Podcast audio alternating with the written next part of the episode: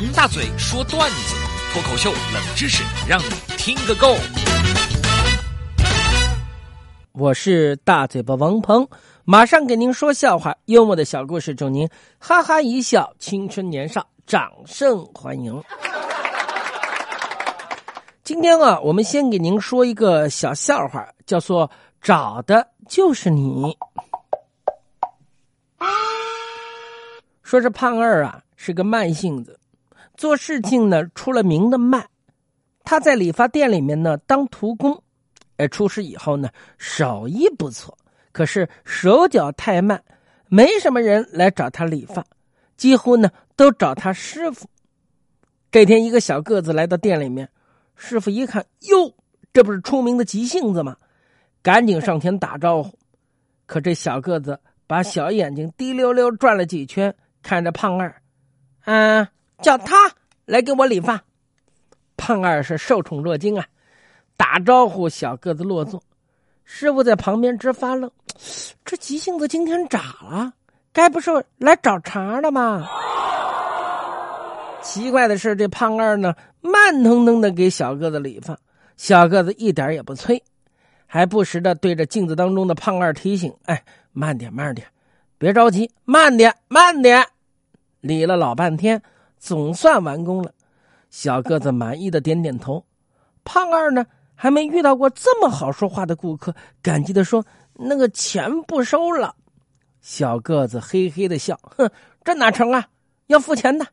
付了钱，临走扔下一句：‘哎，别着急啊，下次来理发我还找你。’哎，过了一阵子，这小个子果然又来了，进门就招呼胖二：‘那什么，还是你来给我理发。’啊，就是你了。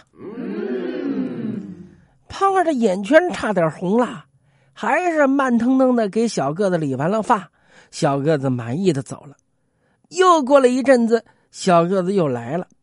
胖二很热情的上前打招呼：“我来帮您理发。”哪知道小个子一挥手，没好气的说：“老子赶时间，哪会有功夫陪你磨啊？哎，把你师傅叫来，叫他帮我理。”胖二傻眼了。什么意思啊？小个子哼了一声。当时我家老爷子在轮椅上坐了大半年，非让我给他理头发，我哪会干得过这个啊？于是我就想着到理发店来偷偷学点手艺。哎，要不是你动作慢的跟乌龟一样的，我跟你讲，我这个理发到今天都学不成呢。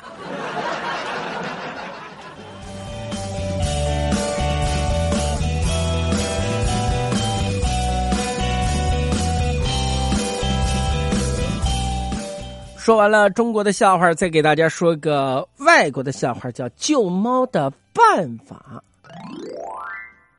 说呀，约翰最近搬了新家，邻居呢是个漂亮的女子，叫做 Mary。那么这个 Mary 呢，她看到约翰，约翰看到她，两个人就对上眼，是一见钟情。约翰呢是男的。想主动一点，找机会搭讪。Mary 养了一只可爱的小猫。这天，约翰在睡午觉，突然被一阵猫的叫声惊醒了，大为恼火。走过去一看，气消了。哦，原来是 Mary 的小猫。它跳上了阳台的顶棚，却被一根绳子绊住了后腿，上不去，下不来。约翰呢，想救小猫，但看这种情况，自己也是无能为力。讨好女人也是要讲究能耐的，不是吗？咦！约翰刚回到屋里面，有人梆梆梆敲门。他打开门，眼前站的是玛丽。这 Mary 呢，一脸焦急的对他说：“ 约翰先生，我的小猫咪被困在顶棚了，它太可怜了，请问您能帮我把它救下来吗？”约翰不仅迟疑起来，他不是不想，而是不敢。因为他有恐高症，犹豫了片刻，约翰轻声的说：“那不不不不不好意思，不如我我我叫你，你叫那个消防队帮忙。”Mary 苦着脸说：“我早就打过电话了，消防队太可恨了，他们听到是救猫，说要晚点来，可是我的小猫咪啊，快要撑不住了。”咦，看到 Mary 楚楚可怜的模样。约翰一时心软，决心硬着头皮试一试。他小心翼翼的爬上顶棚，不料还没碰到小猫，就两眼发花，双腿发软，一屁股坐下来，抖抖呼呼的说：“呃，不行了，我不敢动，不敢动，你快帮帮我。”Mary 一看。哦，约翰先生，你有恐高症吗？是的，拜托你，帮帮帮忙，帮帮忙。呃呃，迈瑞一愣，接着兴奋的说：“你别动，我有办法了。”约翰就乖乖的待在顶棚，闭上眼睛。这时候，他听到迈瑞打电话的声音：“喂，是消防队吗？对，又是我。现在有人困在顶棚了，情况非常危急。当然，还有我的猫。